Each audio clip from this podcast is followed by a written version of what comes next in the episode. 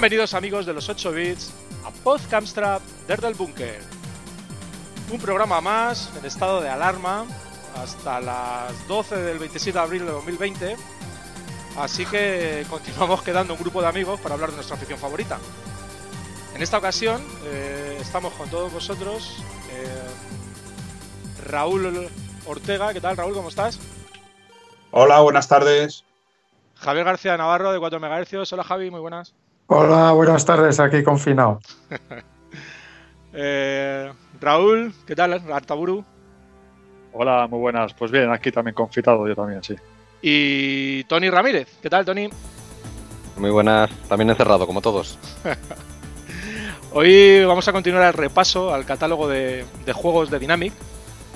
Un recorrido que comenzamos la semana pasada y que esperamos poder concluir hoy. Eh, bueno, Dynamic publicó más de 50 juegos a lo largo de 8 años y en el anterior podcast nos quedamos en el año 1987 para comenzar a comentar los juegos hoy publicados eh, a partir del 1988.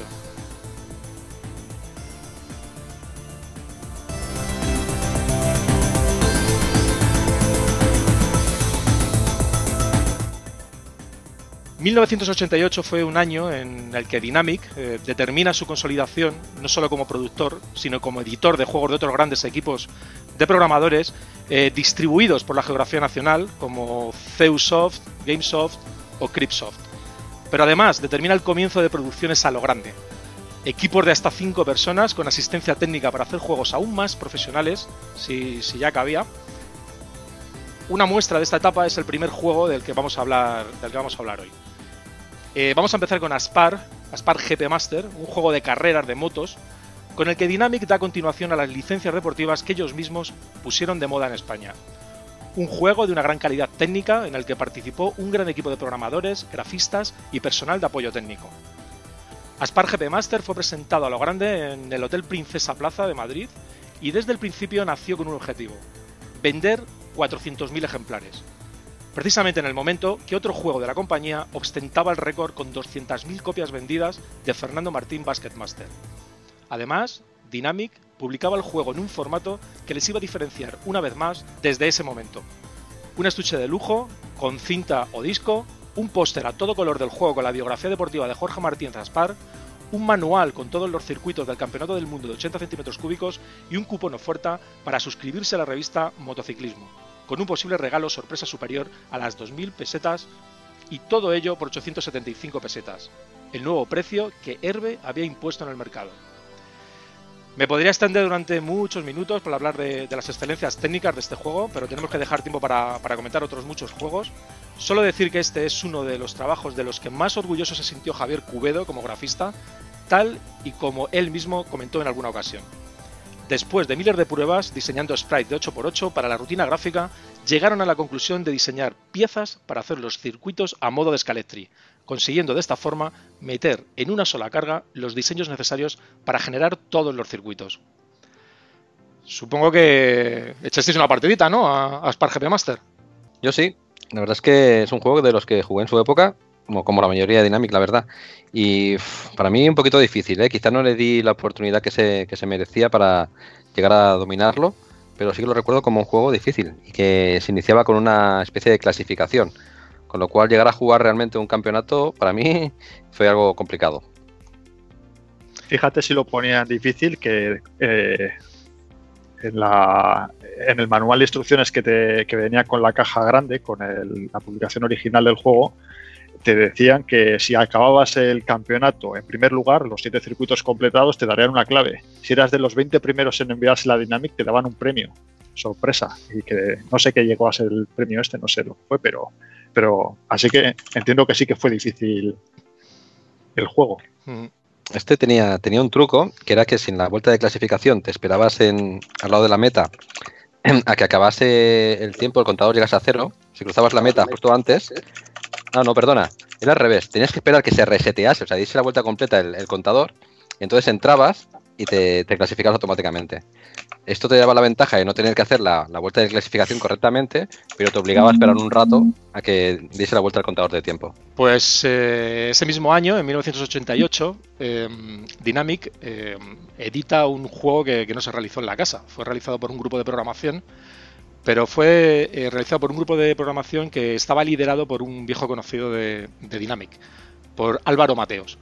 Álvaro Mateos publicó otros juegos con Dynamic, como fueron Rocky, el célebre Rocky, o West Bank. Y Álvaro lo que hizo fue invertir eh, parte del capital adquirido por los royalties de, estos dos juegos para crear el Capitán Sevilla y creó el grupo High Score. Y la verdad es que fue un, fue un fue una movida en la que se metió porque eh, según cuenta la historia eh, se juntaron hasta 15 chavales en un piso eh, allí en Sevilla y creo que, hicieron de todo menos, menos programar. Al final el Capitán Sevilla salió, pero salió tarde, porque Dinami se lo reclamó en varias ocasiones. Y la verdad es que el Capitán Sevilla es un juego del que todo el mundo habla muy bien, pero a mí particularmente, al menos en nuestra CPC, la jugabilidad, la jugabilidad de, para manejar a nuestro personaje me parece difícil y me parece un juego farragoso. No sé si a vosotros os gusta o sois de los detractores o de los que estáis a favor. Mira, yo es un juego de los que recuerdo con, cariño, porque tienen una. Primero, porque, bueno, es uno de los que jugué en la época y los criterios eran los que eran cuando tienes 10 años o 9, pero realmente la carátula para mí es una carátula muy chula y me hacía gracia eso de Capitán Sevilla, el rey de la morcilla, ¿no? Y, pero realmente sí que, sí que es un juego que no llegué a acabar y que era lento, lo recuerdo lento, difícil de controlar incluso. Yo también. Y, y sé que le dediqué tiempo, ¿eh? pero que recuerdo que llegaba a un sitio que me quedaba atascado, seguramente porque no, sabría cómo, cómo seguir, pero no, sería culpa del juego, sino mía. Pero no, sé, un recuerdo un poco agridulce, ¿no? Sí que lo recuerdo un juego un poco tosco, pero a la vez simpático, o sea que no sabría decir. Sí, era de los juegos que estabas deseando jugar por la carátula, por el nombre, por lo que fuera que te atrajera, pero que luego te decepcionaba muchísimo por, por la jugabilidad sobre todo. En 1988 también Dynamic eh, repite con, las aventuras conversacionales eh, bajo su subsello Aventuras Dynamic. Recordemos no confundir con, Aventuras AD.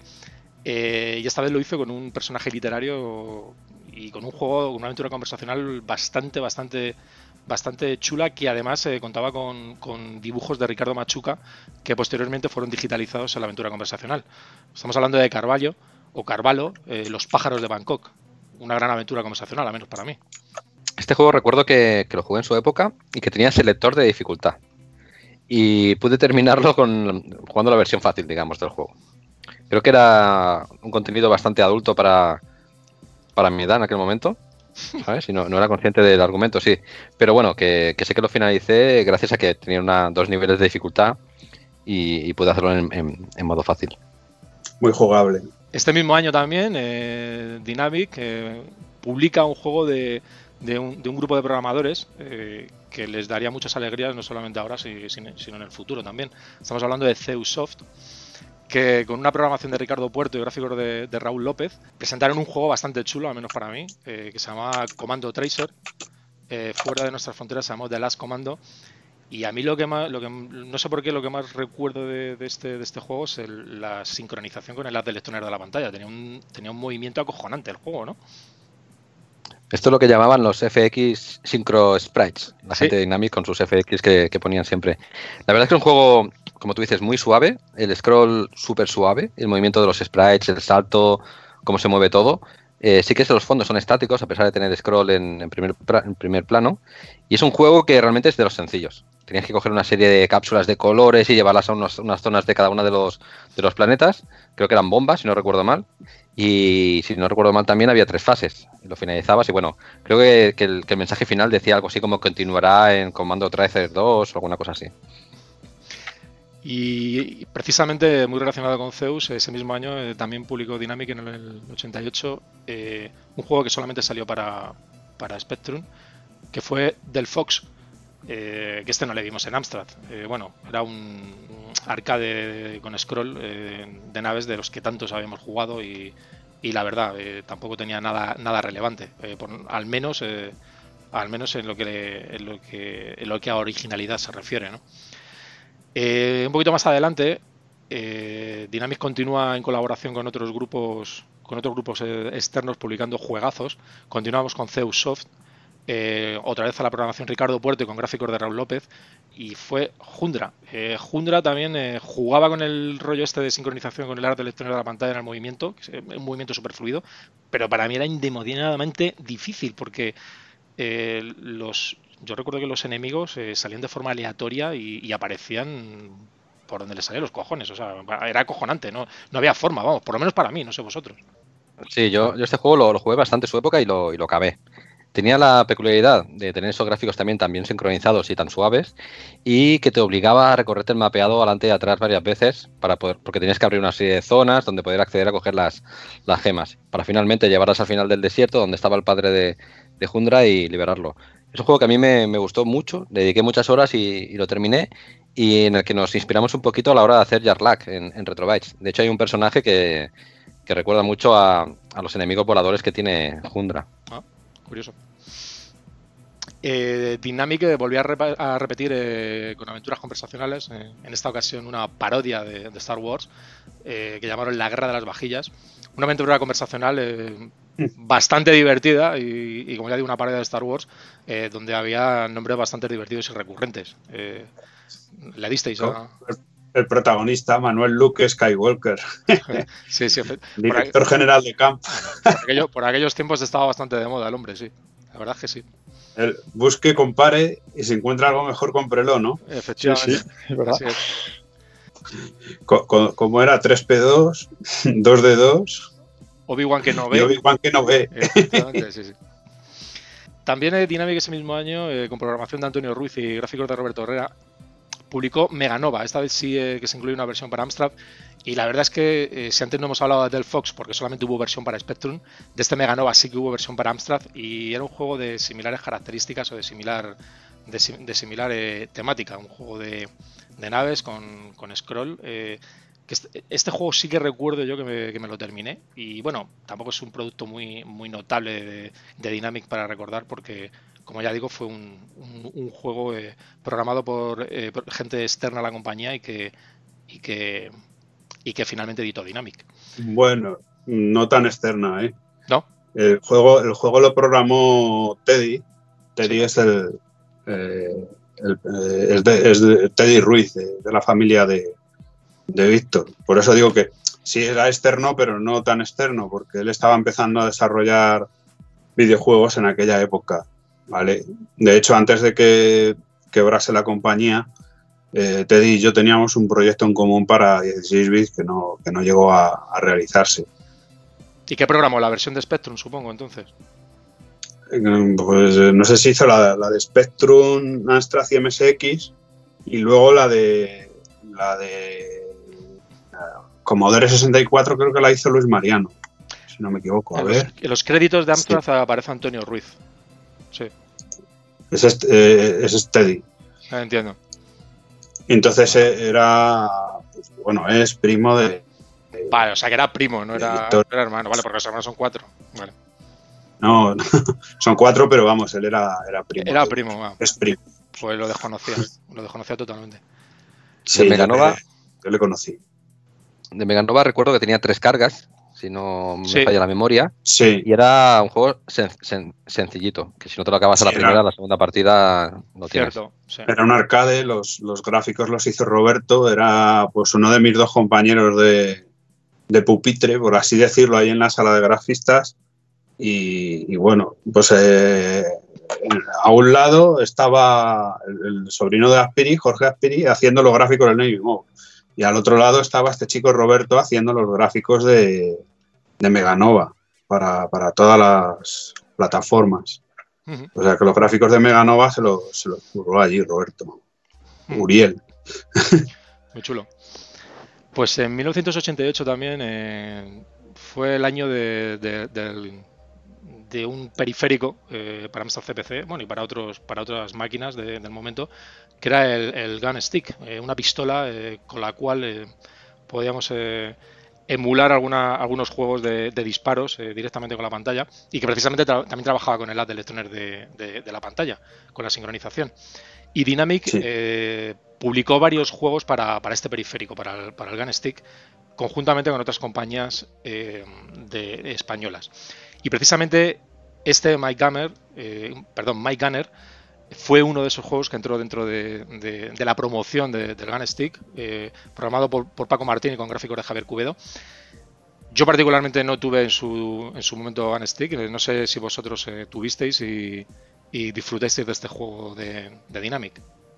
Mm, yo no lo tuve, pero en una entrevista que, le hice a, Javier Cubedo y a, Rubén, que era otro grafista de la época, Javier Cubedo produjo el juego este de, ¿cómo se llamaba? El, mm, no me acuerdo cómo era, el Target, no sé si era el Target Plus o algo de eso, uno de Dynamic. Otro de sí, sí, sí, se llama Target. Y bueno, Rubén nos estuvo explicando en la entrevista, porque yo tampoco sabía muy bien cómo funcionaba, que, lo que hacía era pegar un flashazo en blanco para, para detectar la coordenada de la, pistola.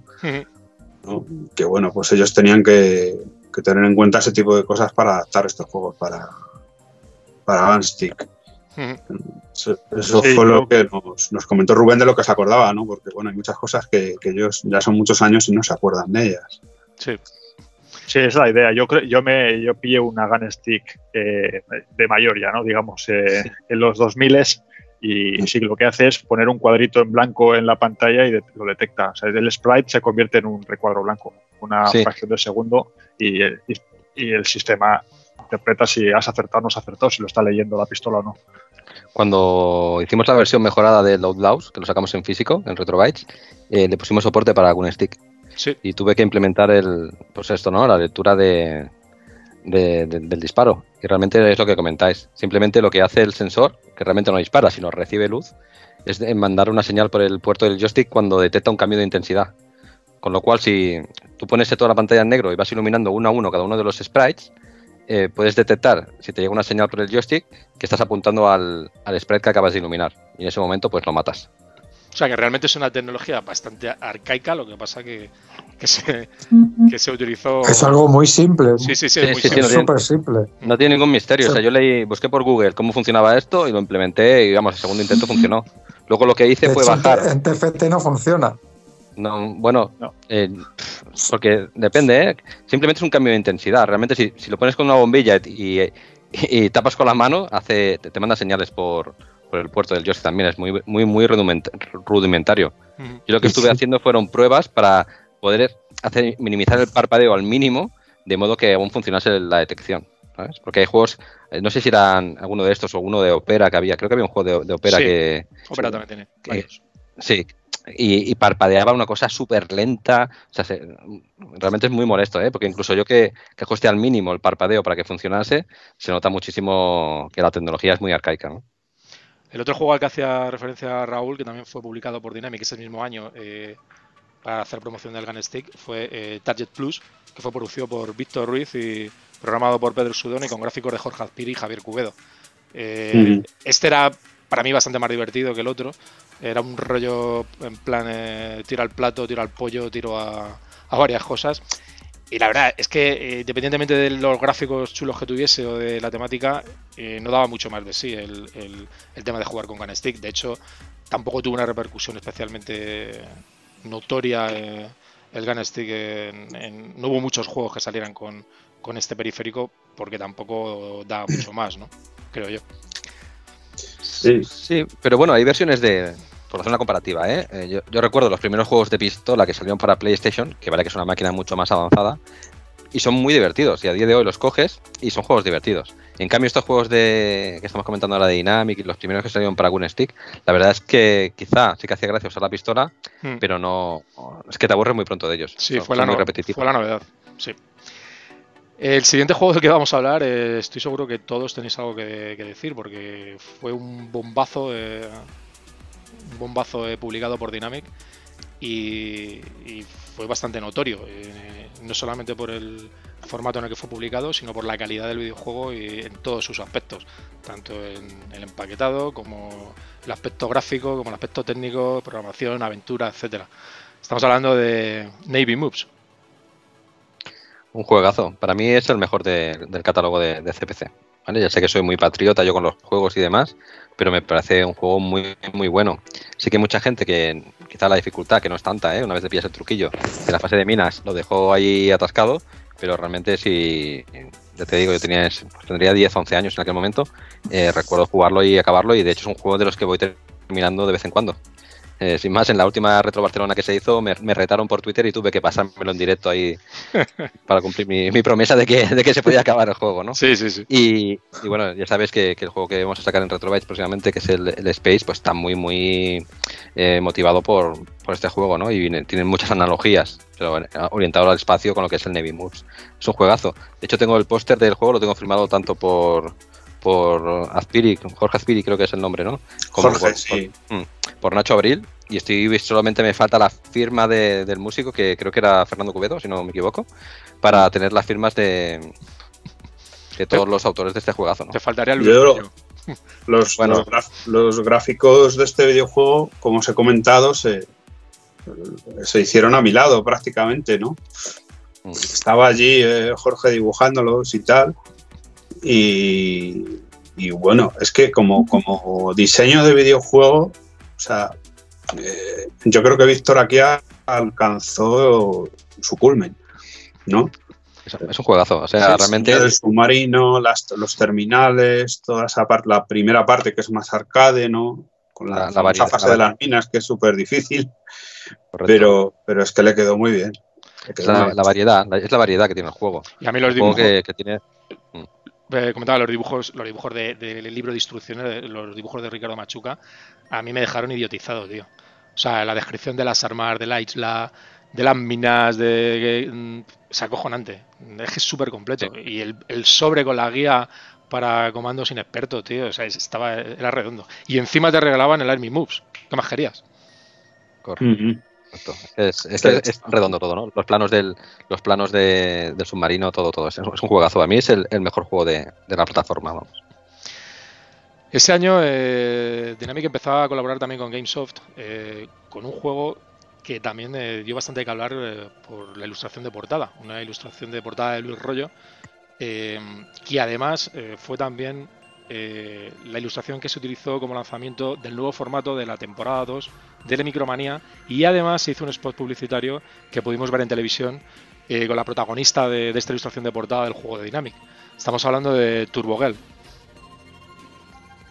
Otro juegazo, para mí uno de los, vamos, que, tengo muy buen recuerdo de él. Un juego también de estos que se insiste se acaba terminando y, a día de hoy yo creo que a la primera partida te lo puedes terminar. Y, para mí chulísimo, o sea, un gran recuerdo. El recuerdo de la música que tiene cuando sale el menú, espectacular, espectacular. Es como una especie de shooter de naves, pero convertido en moto. Y básicamente tienes el disparo y el salto. Y realmente cuando le pillas el truquillo, y además unos gráficos rollo dinámica, a mí me encantan, es un, un, juegazo. Ah, muy chulo. ¿Puedo hacer un inciso acerca de, de Aspar? Por favor. Por supuesto. A ver, eh, ese juego, mm, como sabéis, incluye una gran variedad de circuitos. En, eh, la programación fue, fue compleja porque bueno, se basó todo en una, en una idea que tuvo Javier Cuedo para, para mapear los circuitos de una forma más eficiente y más, más comprimida. ¿no? Y, y bueno, pues a Javi se le ocurrió la idea de, montarlos como, como si fueran un escalestri, ¿no? Por, curvas. De, hecho, eh, según comentaba él, o me ha comentado alguna vez, pues dibujó todos los, todos los circuitos en papel cuadriculado.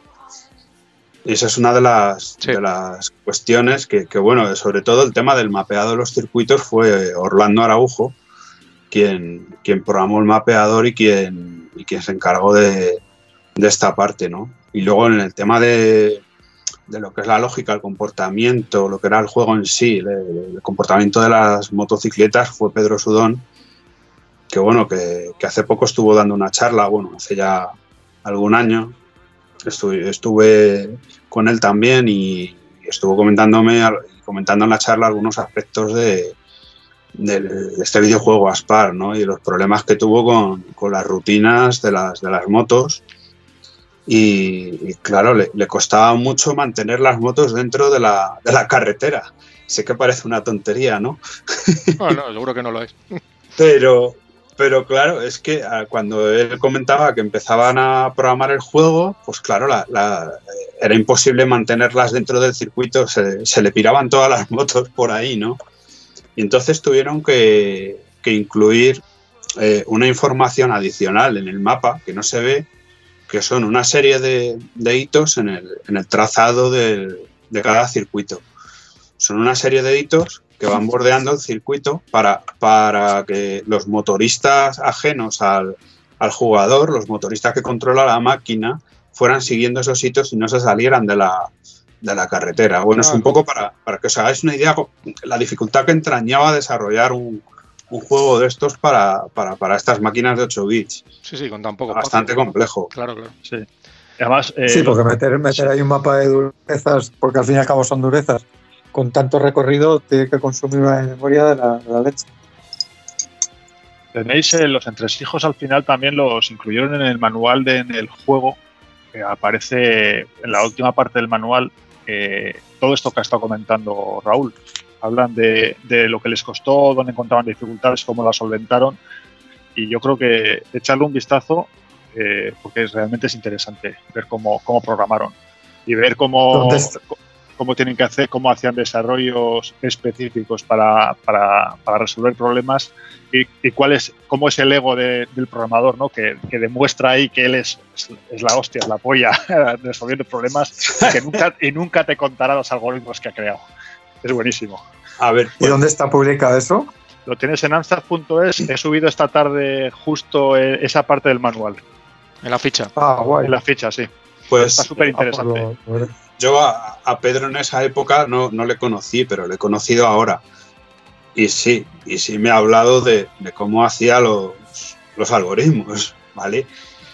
Y una de las, de las cuestiones, además habló en la charla esta que dimos de, ese tema, por ejemplo, en el, supongo que lo utilizarían el Aspar también, pero en el, en el Mitchell Football Master no eran, no eran todos los jugadores inteligentes, por decirlo de alguna manera. Y en el juego de motos ocurriría algo similar. Eh, bueno, el, el, Mitchell Football Master vamos a hablar ahora más adelante de él, si queréis. Bueno. Lo comentamos. Mm, ahora, ahora lo comentamos más adelante, no me adelanto.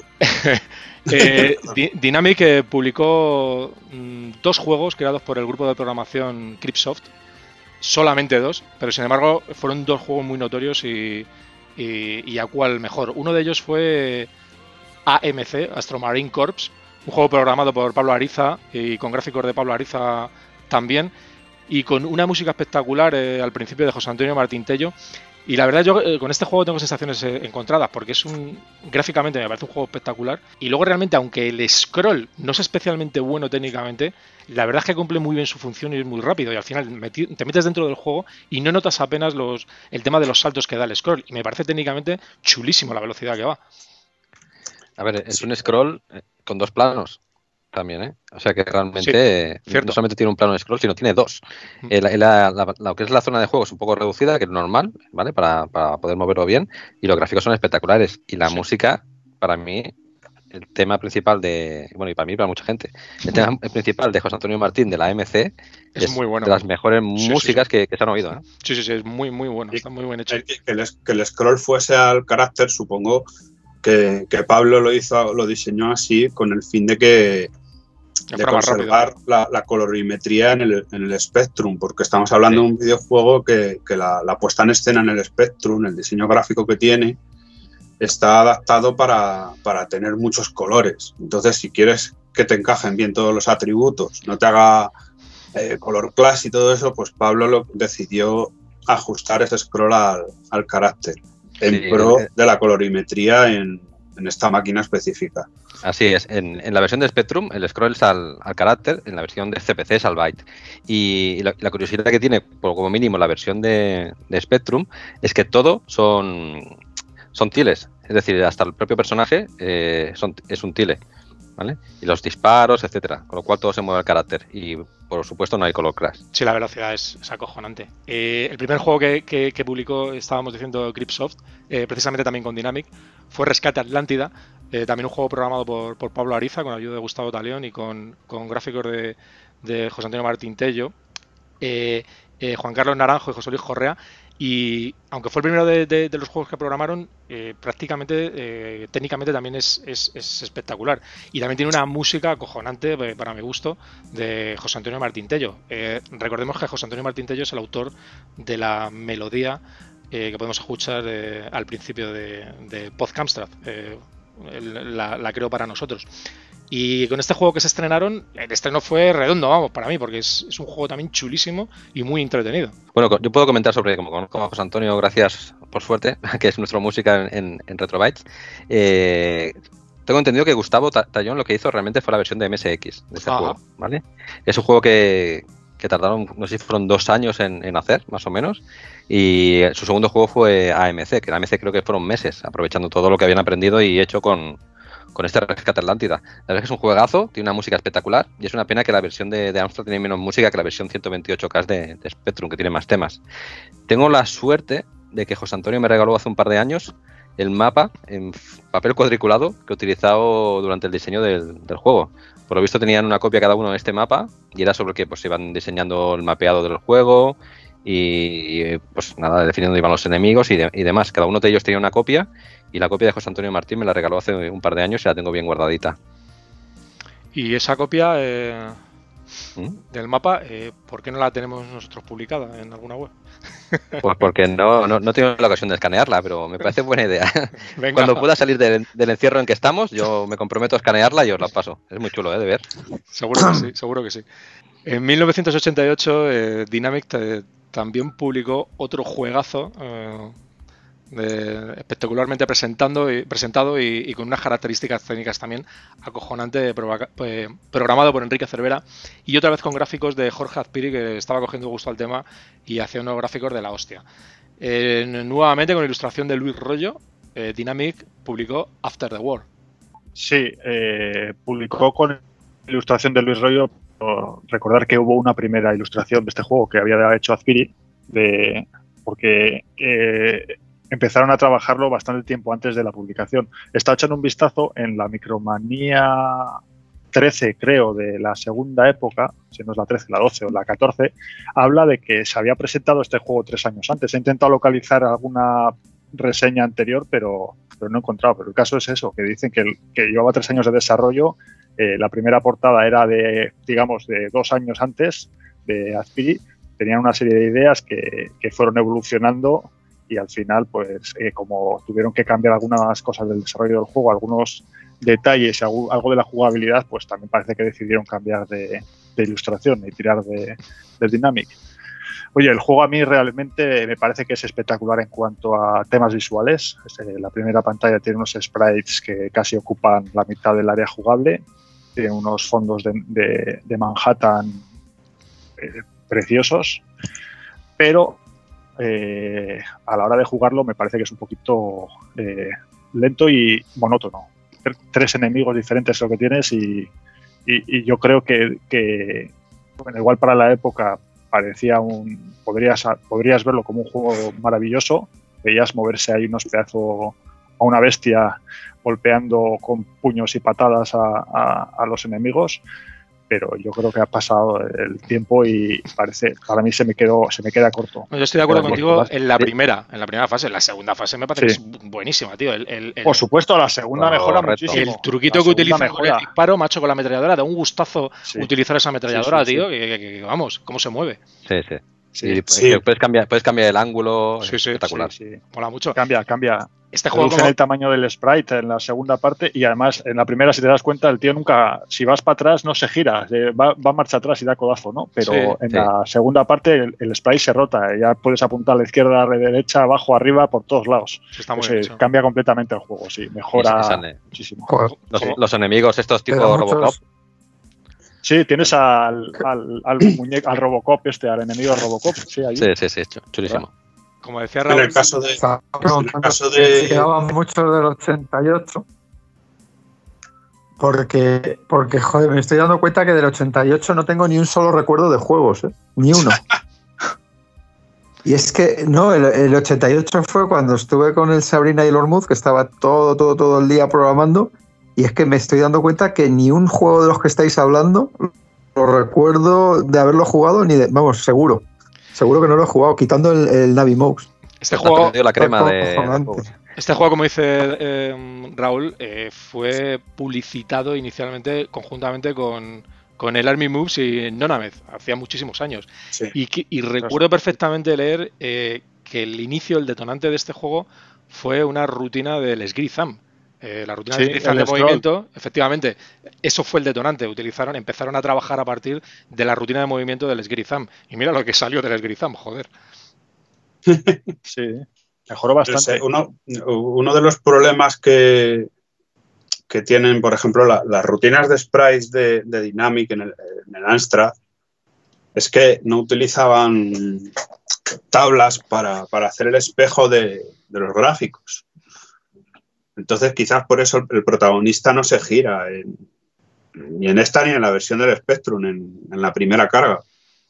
Porque a lo mejor No usaban tablas y como los giraban, No, ¿Eh? los, los tendrían dibujados como Como- hace. que como los, los tenían ya pintados.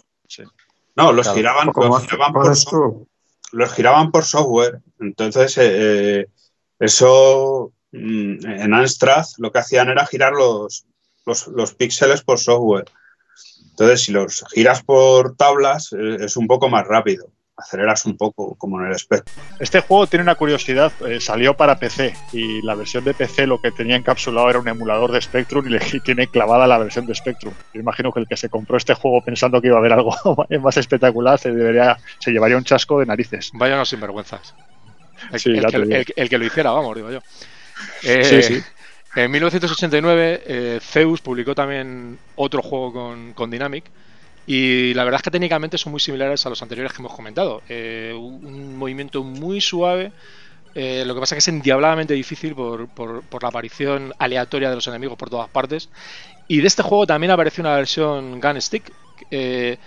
Yo la verdad es que lo jugué muy poco, apenas nada, eh, porque ya te digo que me parecía muy similar a, a tanto a, a- muy similar a Jundra, pero cambiando los gráficos y poco más. Estamos hablando de Bestial Warrior. Sí, la verdad, la verdad es que es un juego simplón, bastante simple. Y, y- y estaba intentando hacer memoria, porque también tengo la versión de Gun Stick y no recuerdo cómo funcionaba. Si era que el personaje caminaba automáticamente y tenías que ir matando enemigos, Sí, o cómo lo, lo resolvieron. yo creo que sí. ¿Era, era algo así? Sí, yo creo que se movía automáticamente y, y, y tú ibas nada más que matando a los enemigos. Y también en ese mismo año, de hecho, muy de forma casi conjunta, editaron otro juego también para Gun Stick. eh, esta vez especialmente dirigido solamente para Gun Stick, que era Cosmic Sheriff. eh, que la verdad sé muy poco de este juego, eh, programado por un, por un por Teddy, que supongo, no sé si era Raúl eh, también el primo de Antonio Ruiz, Ruiz. ¿no? Sí, ese le, le programó, le programó Teddy Ruiz, sí. Los gráficos son de, de, de Rubén. Y este fue, lo hicieron para Gun Stick también, el Cosmic Series. Se hizo para PC, y para plataformas de 8 bits. Y bueno, este también estaba allí Rubén haciendo los gráficos. Lo recuerdo perfectamente este videojuego. Hmm, Yo lo he la- jugado recientemente y es un juego que es, es malo. Eh, resumiendo, es malo, es malo. Sí. Es como un, y- como un West Bank, pero en el espacio. Sí, tienes unas zonas donde puedes disparar y se mueve el scroll, pero no. Mm. Joder, Muy la- divertido. La verdad es que La sí. verdad es que eso, eso de programar nos pisamos. Que yo decía que la verdad que esto de programar para PC y luego tener que programar para una plataforma 8 bits tenía que ser frustrante en aquella época. Porque pasar de un 80-88 a un Z80 era, era la bomba, vamos. Perdona, ¿eh? No, no, en Listo. absoluto, en absoluto. Comentaba que, que, que, joder, eh, es que estaba pensando ahora lo que estáis hablando, que es un, un West Bank del espacio, y estaba pensando que hubiera sido una ocasión fantástica para haber hecho una reedición del West Bank para, y haberla hecha con Gun Stick, ¿eh? porque el West Bank era muy, muy dado para, para ese periférico, y, yo- y yo creo que Sí, lo hubieran sí, petado, ¿eh? De acuerdo. Con unos gráficos mejorados, La música verdad es y que sí. lo, lo podían haber petado, macho. Pues. Hay eh, una preguntita, que he visto que la pantalla de carga es de Débora, aparece a muchísimas veces en un montón de juegos. Sí. ¿Quién es Débora? Igual Raúl nos puede aclarar. O igual alguno de vosotros sabéis. Yo, lo he visto siempre no. Débora, Sí, pero me he quedado siempre con las ganas de saber quién es Débora. a mí también me pasa lo mismo, de hecho no encuentro documentación. ¿Algún amante de alguien de Dynamic? Raúl, lo-? Raúl lo sabes, a lo mejor. ¿Quién es? Raúl que sigue mutado. Raúl yo creo que está jugando al bingo. Tiene que estar jugando al bingo por ahí y de vez en cuando vuelve para, para ver cómo va el tema. Y además, y además precisamente Raúl, además precisamente Raúl debería de estar aquí ahora mismo, porque es que el siguiente juego del cual vamos a hablar de Dynamic, que fue, fue creado también eh, por Dynamic conjuntamente con, con, Gamesoft. Eh, Hola.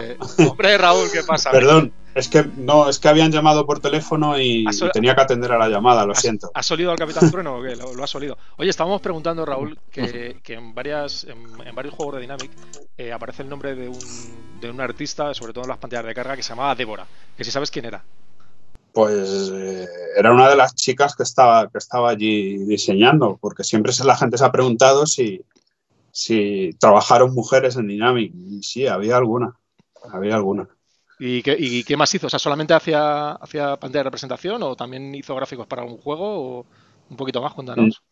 No sé si eran una o, dos chicas, pues, no sé si eran amigas de, algún desarrollador o algún diseñador que, venían allí a pues, hacer, hacer algún gráfico, a intentar iniciarse, pero vamos, no, no recuerdo así. ¿Pero Débora era una, una chica o era un nombre artístico que utilizaban las dos chicas? Pues no lo sé exactamente ahora. No lo sé. Bueno, pues la verdad, eso quien, quien las emplazamos para que investigues y nos cuentas. A, ver si nos enteramos, macho. Eran, chicas, ¿eh? Y por lo que sé hubo un par de ellas, pero ahora mismo no, sé deciros eh, con quién tenían conexión o por qué estaban allí o por qué eh, diseñaron algunos, algunas pantallas o algunos gráficos. Bueno, pues eh, en 1989 apareció otra, otra licencia, esta vez no deportiva, un nuevo trabajo de, Gamesoft que publicado por Dynamic con un personaje de, cómic. Eh,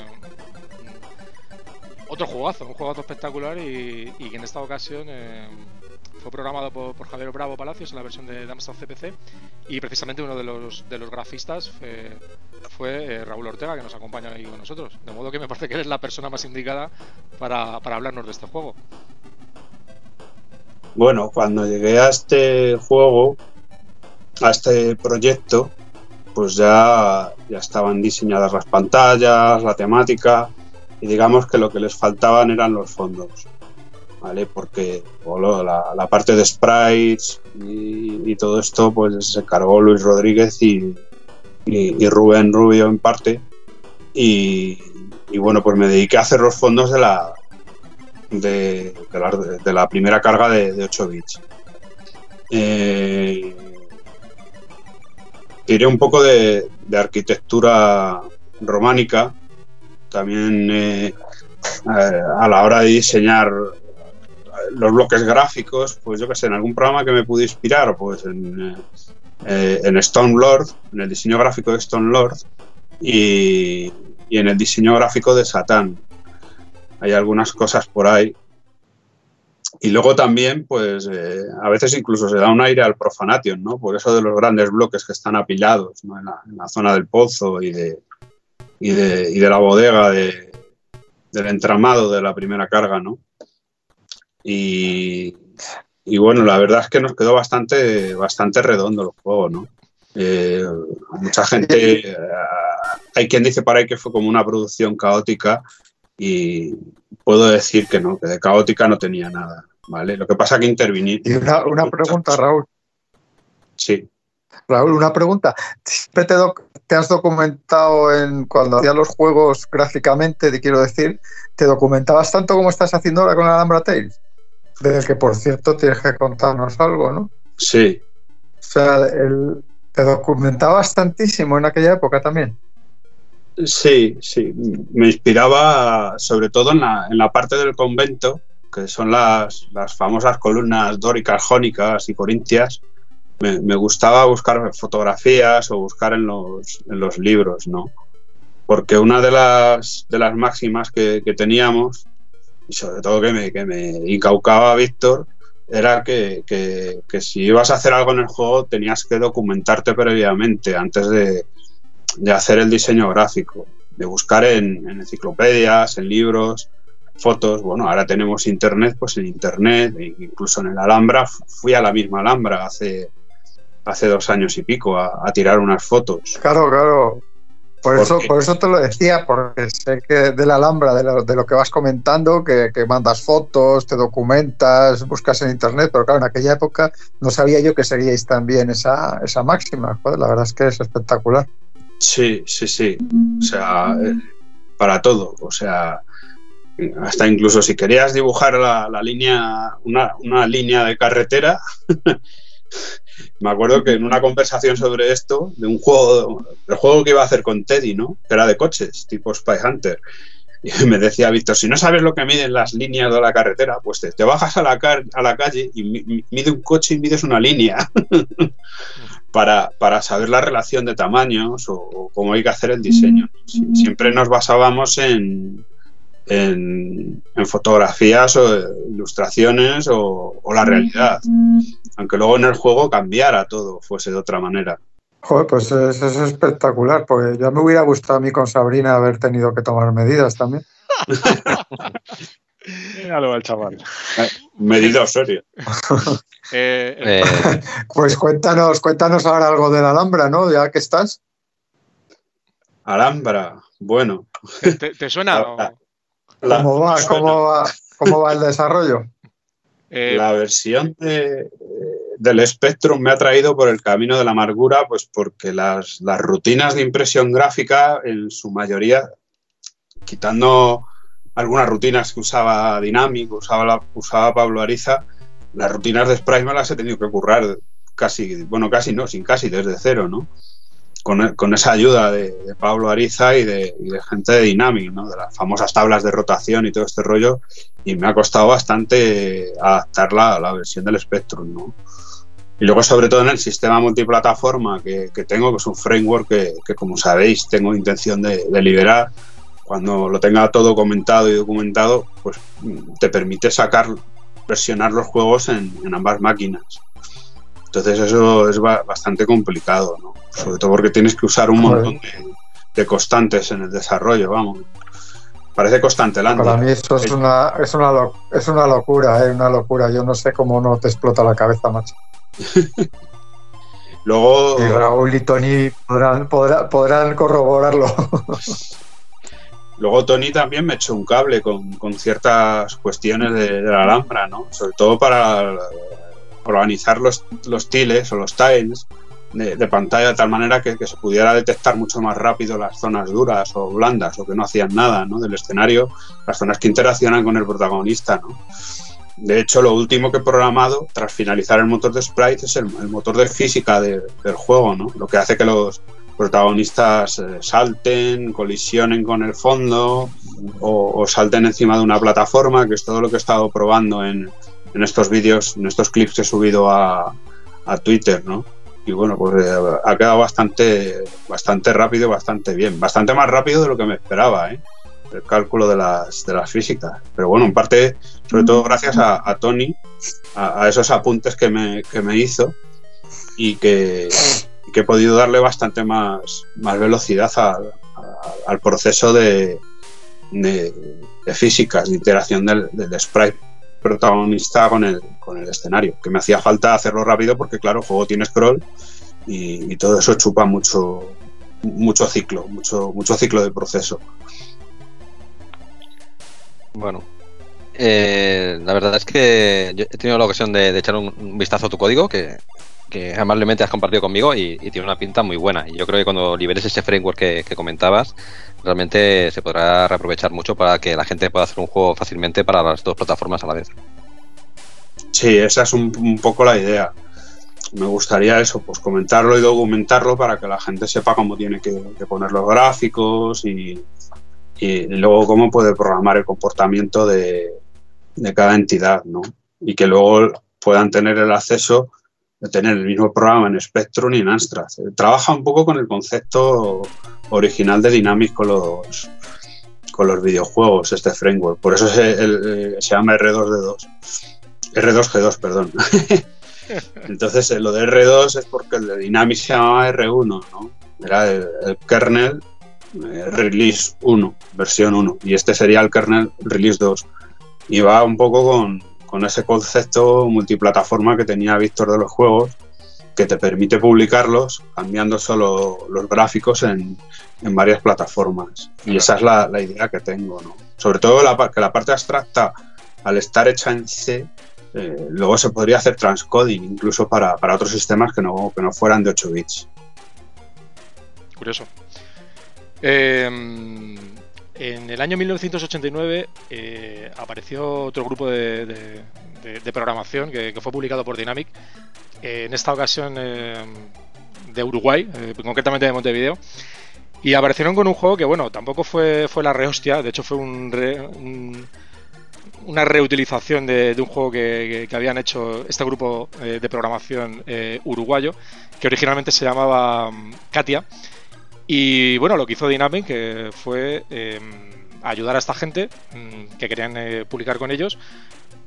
Rehicieron todos los gráficos y crearon una segunda parte de un juego que, había sido bastante bueno de Dynamic. estamos hablando de Freddy Hardest, que en esta ocasión llamaron Freddy Hardest in South Manhattan que no deja de ser eh, bueno un, juego de, peleas, de, luchas, eh, realizado en modo 1.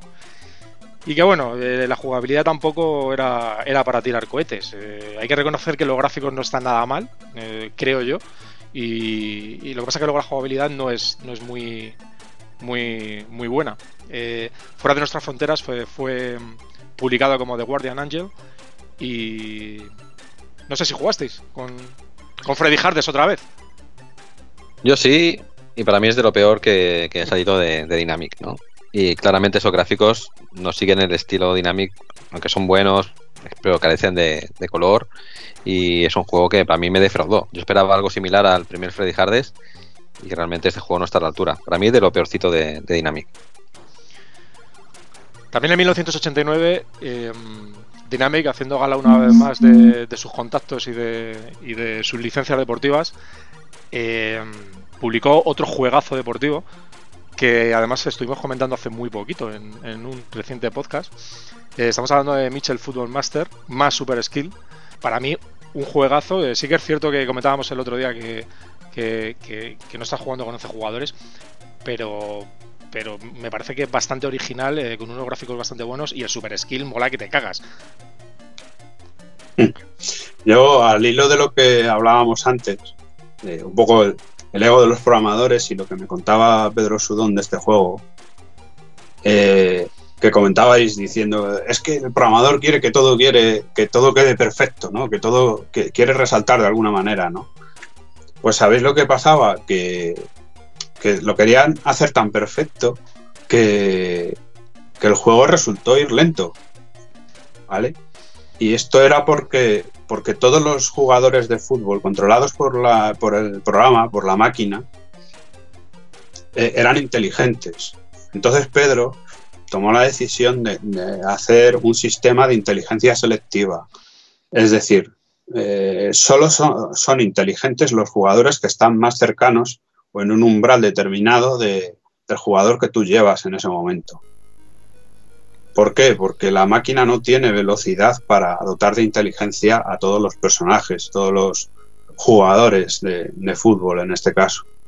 Imagino que con el Aspar ocurriría algo similar, ¿no? Comentarlo un poco como, como curiosidad, ¿no? De la, forma de, sortear la limitación que tenía la, máquina y, que pareciera que, que, el enemigo que tú tenías cerca te perseguía, ¿no? Que era más inteligente que el resto. Pues bueno, eso era cierto. Sí, eso me acuerdo en la, en la charla, en la charla que dimos eh, Pedro, tú y yo ahí en, Plaza Castilla, lo comentaba Pedro, y claro, los chavales que nos estaban escuchando, porque había algunos chavales, otros menos, pero había chavales, alucinaban porque decían que por qué no tenían inteligencia todos, ¿no? Que, qué tontería, no se daban cuenta de las restricciones que teníamos de, de CPU y de memoria, era, era increíble. Claro. Yo ese concepto lo estoy utilizando en el Alhambra, por ejemplo, con los esqueletos. ¿Vale? Entonces utilizas una parte más sencilla de la rutina, que solo le hace caminar, pero cuando te acercas a él es cuando él se da la vuelta y va por ti, pero tiene un umbral. Me, basé en ese concepto que, me, lanzó Pedro en aquella charla para, la inteligencia de los enemigos que estoy programando en este momento. Sí, yo creo que eso es algo, algo bastante normal. ¿no? Yo, por ejemplo, en, el Malasombra, en el Malasombra lo hago igual. La, los, los enemigos que están cerca del muñeco tienen una IA distinta de los que están lejos, que también la tienen, pero bueno, la verdad es que es algo, El algo Mala normal. Sombra, Mala Sombra no, no es de CPC, ¿no? No, de NES. Pues entonces no podemos hablar de él aquí. Ah, vale. Aquí Estaba, está, está vetado. Bueno, eh, eh, Yo hubo- quería hablar de mi libro, no me vais a dejar hablar de mi libro. Hubo, hubo un grupo de programación eh, que sí que programaban para Amstrad CPC que se llamaban Arcadia y que publicaron casi todos sus juegos eh, con Figurat. Eh, sin embargo, eh, tuvieron, un, tuvieron un trabajo, hicieron un trabajo eh, que, que publicaron con, con Dynamic y lo hicieron bajo otro, bajo otro seudónimo, bajo, bajo el nombre de Anjana Soft, que realmente era la gente de Arcadia. Eh, y publicaron con Dynamic eh, una conversión libre, digamos, de, un juego de las recreativas. Eh, Dynamic en 1989 publica un, este juego que, como ya comento, era una, versión libre de un juego de las recreativas, programado por, por, por, Ar- por Arcadia, bajo el, bajo el seudónimo de, de Soft. Programado por José Miguel Saicome, Manuel Rosa, José Antonio Carrera Merino, con gráficos de Nacho Ruiz, eh, que se notaba bastante, y con otra vez una cubierta de Luis Rollo. Un juego también bastante bueno, eh, que se llamaba Satán, y que, y que bueno, de Dynamic al parecer eh, tuvo problemas legales y, y no me extraña, porque, porque sí que es descaradamente parecido a, a- al juego de las recreativas. Que no os gustó este juego. A mí sí me gustó, a mí me gustó el Satán. El- Yo lo- Era un juego que entretenido y sobre todo me gustaba, aparte del juego, ¿no? Eh, me encantaba la ilustración, cómo se hace, cómo se convierte de, de, pues, de una especie de Capitán Trono a un Gandalf todopoderoso. En aquella época, no sé, pero era un dibujo espectacular de, de rollo. Y, es- y yo, vamos, en el- no ¿Conocéis sé si el, vosotros lo haríais, pero yo en clase, en la mesa siempre estaba llena de dibujitos. Uno de los que siempre dibujaba era el mago este con los brazos levantados. que conocéis el, el parecido razonable, ¿no? De este... El Black Tiger, Tiger ¿no? Black Tiger. No, perdón, me refería al. Me refería a la, a la ilustración de cubierta, eh, cómo la compuso Rollo.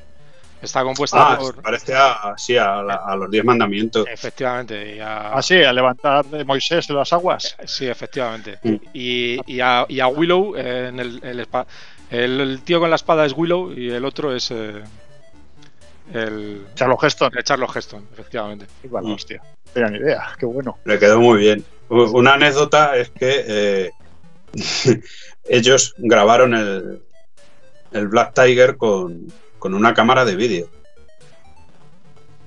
¿Vale? Para no dejar duda ¿no? Ok. de, de qué juego era. Eh, para no dejar dudas sobre los, los problemas legales.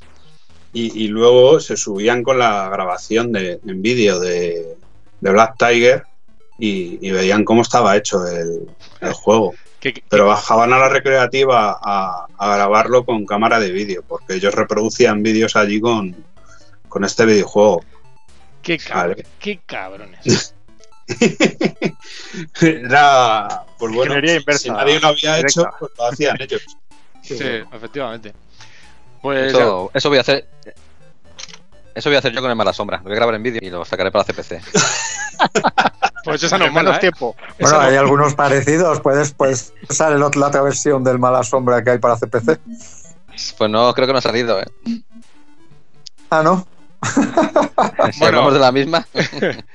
Llegamos a los años llegamos a los años 90 que, que ya prácticamente empieza el, el declive de, de, de los 8 bits y, y ya empiezan a salir juegos un poquito un poquito justitos de, de calidad. Eh, vamos a hablar en esta ocasión de otro juego hecho por por Iron Byte, por la gente de Uruguay, que publicó Dynamic, pues otro juego raruno y, y- y bastante pasable, vamos, que, que podía haber sido metido. Eh, Boogie Ranger. Otra basurilla de Dynamic y de Iron Byte, ¿no? Efectivamente. Sin embargo, es una pena, es una pena de juego, porque la idea de que se despegue el modulillo ese del coche es muy buena. Lo que pasa que el, el problema que yo le veo es que el spray del, del coche es, es demasiado grande. Ya. Y si, es un quizás, si lo hubiesen hecho más pequeñito, hubiese sido más jugable, se hubiese movido más rápido. Es que es eso, es lento, es, es aburrido, ¿no?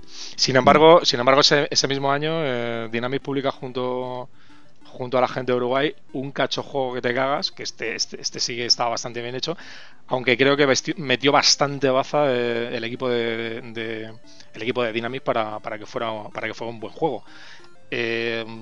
Recuerdo perfectamente leer en revistas de la época la pasta que se, que se gastaban en, llamadas de, teléfono con Uruguay y sobre todo en, fax y, en, y bueno y pensar en, cómo eran las conexiones de internet en aquellos tiempos y la pasta que se gastaban para, poder enviar eh, apenas cas de, información.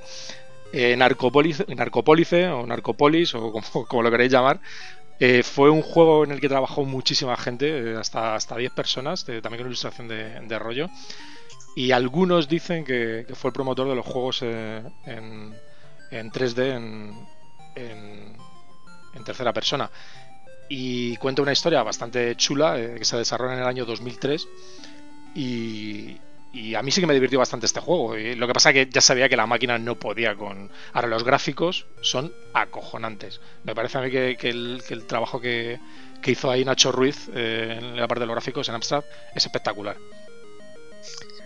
Yo creo que aquí la gente de, Iron Batch se remedió de, redimió de todos sus, sus cagadas anteriores. Hicieron un juego realmente muy chulo. Un pelín lento en CPC, pero muy muy chulo. Y también una lástima los largos tiempos de carga que tenía la versión de cinta. Claro.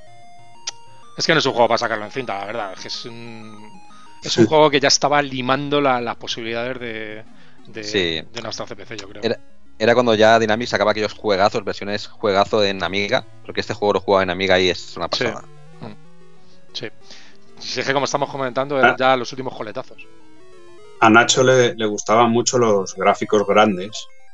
Le siguen gustando, claro. y, él me decía que, en aquella época eso era su obsesión, que los gráficos fueran grandes. O sea, si os fijáis en el After the War, en, en este videojuego, ¿no? En Narcopolis, pues son gráficos grandes. Él quería mover gráficos grandes, que se salieran de la pantalla. ya, lo que pasa que, claro, eh, hay que pensar con, de qué máquina, con qué máquina estamos hablando, claro. Luego tenéis, tenéis otros videojuegos, ¿vale? Como, no sé cómo se llama, el Trantor puede ser, que mueve gráficos grandes en, mm. pantalla, mm. ¿vale? Pero tienes que usar unas rutinas de sprite específicas para, para eso, para conseguir ese efecto. Claro en detrimento de, la calidad de impresión del gráfico sobre el fondo, pero bueno, consigues más dinamismo. O sea, va en función de que, de que ajustes los recursos que tienes a, claro, al juego que has diseñado, a lo que quieres imprimir en pantalla. Yo el, siguiente juego que vamos a hablar eh, le conocí a través del, pack multi, multisport de, de Dynamic. Eh, se llama Simulador Profesional de Tenis y, a mí me divirtió muchísimo. Me parece que es uno de los mejores juegos de tenis que, se hicieron. Eh, también por una gente que, se hacían llamar Alucine Soft, con programación de Francisco Pérez Aguilera y gráficos de Ricardo Pérez también, de, su hermano. Sevillano los dos. Sevillano los dos. Sí, los conociste. pues a mí este juego me encanta. Está, está muy bien hecho, creo, ¿no? Quedó chulo, sí. Estaba muy bien. A mí también es uno de, de, los que me, de los que me gustan. ¿Este puede ser que tuviese un modo de entrenamiento en el que había una máquina que te da bolas o me lo estoy sacando? No, no, no, es. este, ¿no? Sí, es este, es este. Sí, tenía unos detallitos muy chulos. Efectivamente tenía una versión de entrenamiento. Y podías elegir raqueta y, y, zapatillas y en qué pista quería jugar. Estaba bastante, bastante bien. Lo que pasa es que, claro, estamos hablando ya del año 1990 que estábamos curados de espantos de, de muchas cosas. De hecho, eh, ya entramos en la cuesta abajo.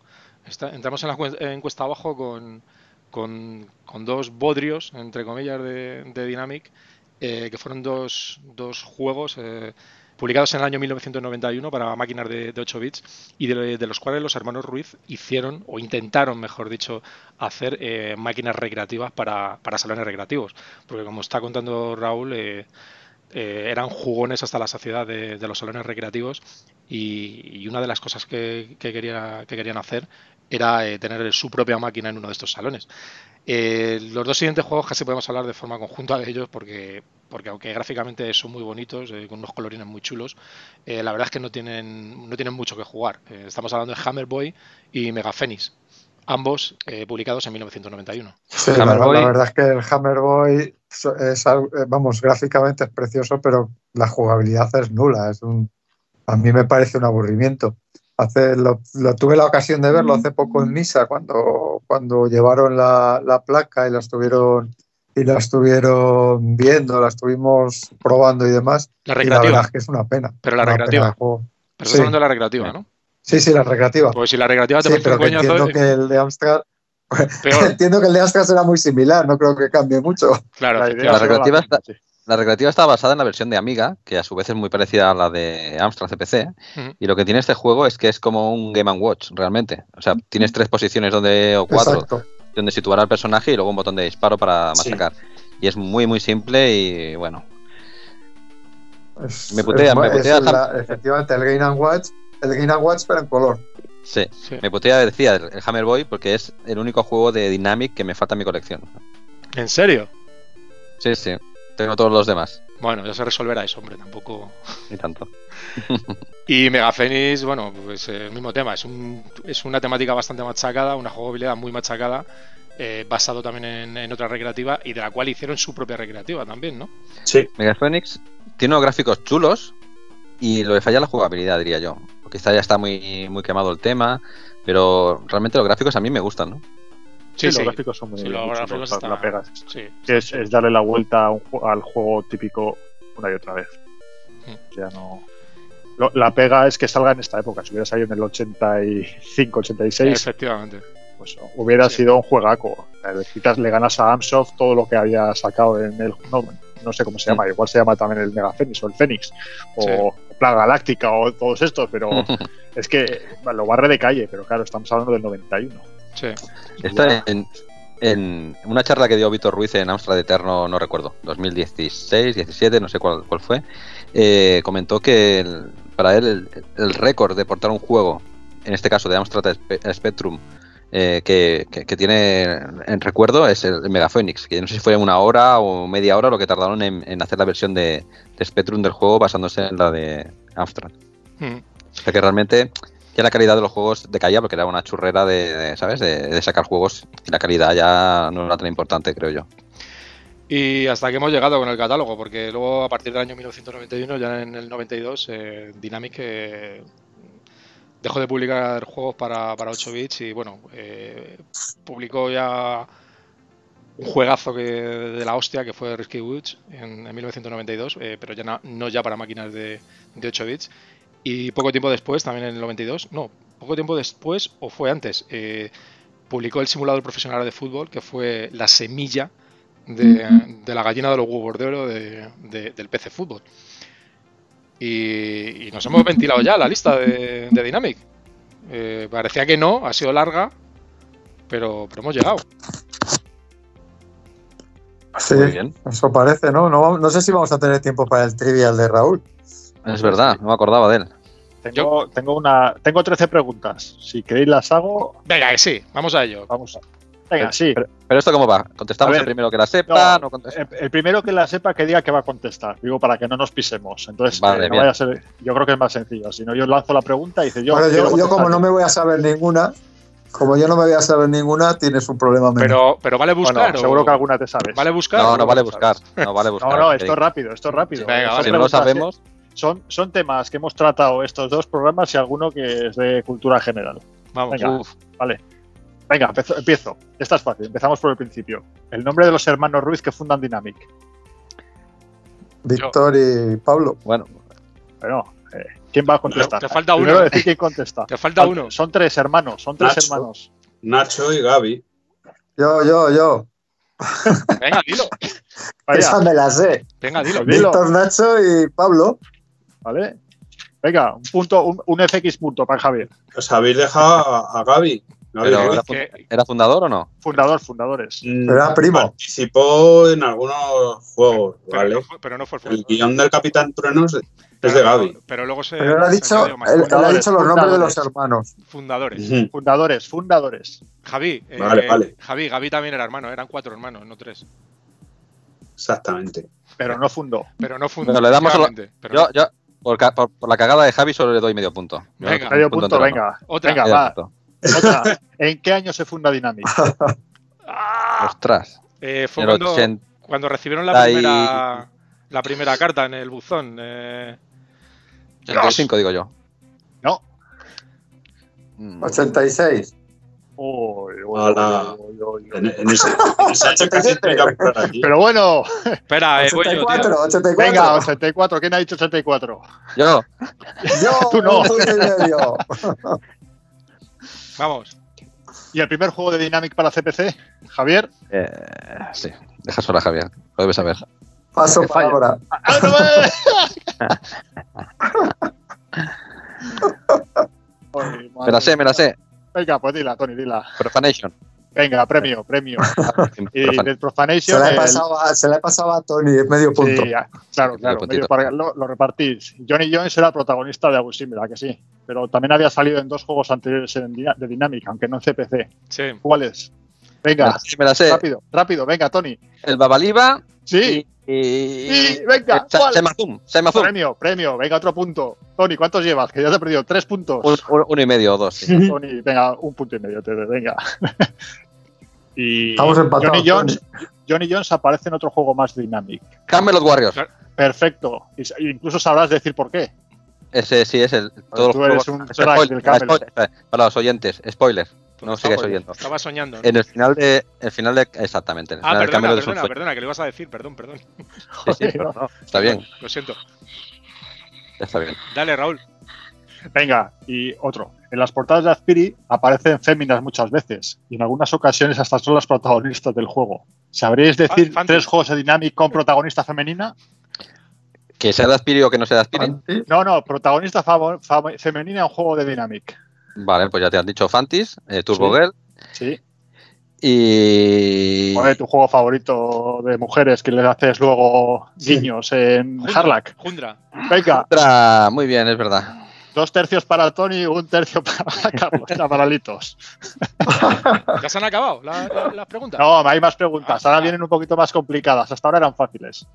Si hablamos del emperador Cofénix II y del castillo Quindos, ¿de qué juego hablamos? Tomar por. Emperador que. Eso, el Capitán Sevilla. No, Repite, repite los nombres, por favor. A ver. es el emperador Cofénix II y el castillo Quindos. Ni puta idea.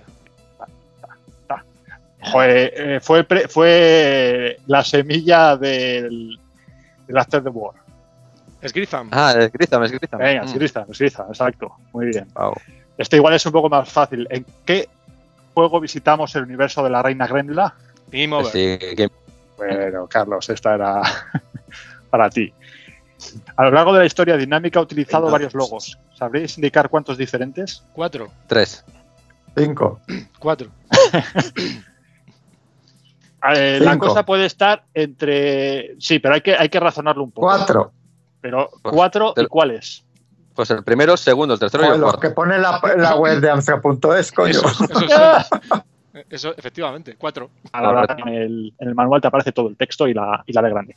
Correcto, porque son tres, ¿no? Son tres. Y si me metes el de Aventuras AD, me hubieras dicho, te meto de Aventuras AD, te acepto cuatro.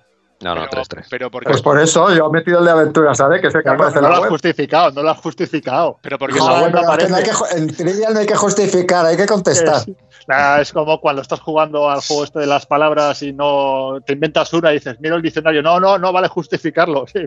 Ostras, lo mismo. Venga, dale. Métele alguna, bueno. pregunta. ¿Cuál Métele fue el alguna pregunta. juego?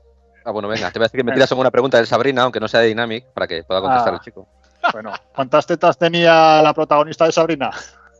Venga. Ay, coño, eso no me la sé. Bueno, entonces, ¿cuál fue el primer juego de aventuras AD? De aventuras AD, Sabrina. primero. El Carballo, ¿no? No, no, no. no. ¿No fueron los pájaros de Van Gogh? No, no. no. ah, pero era. Estamos en la. Ah, La aventura general. Aventuras AD. Hostia puta. eh, eh, ¿Espejos? No, No, el que, fue, no se pudo. No. el que fue después de Eh. Don Quijote, no me acuerdo cuál fue. Sí, lo discutimos la luego- semana pasada. Don Megacorp. Don- Venga, Megacorp y me doy el Megacorp, punto. eso, eso, Me Megacorp. doy el punto para mí. Ah, Megacorp, Pepper. Cierto. Atención, atención, atención. Esta la hemos medio mencionado antes eh, de forma involuntaria. ¿Cuál fue el primer juego que no desarrolla Dynamic, pero que se publica bajo el sello Aventura Dynamic? Espejos. No.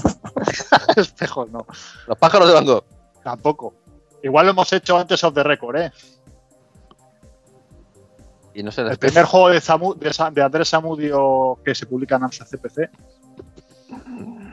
Pero, ¿No será pero- aquel que, salía, el que salió en la micromanía que comentábamos antes? No. Jabato.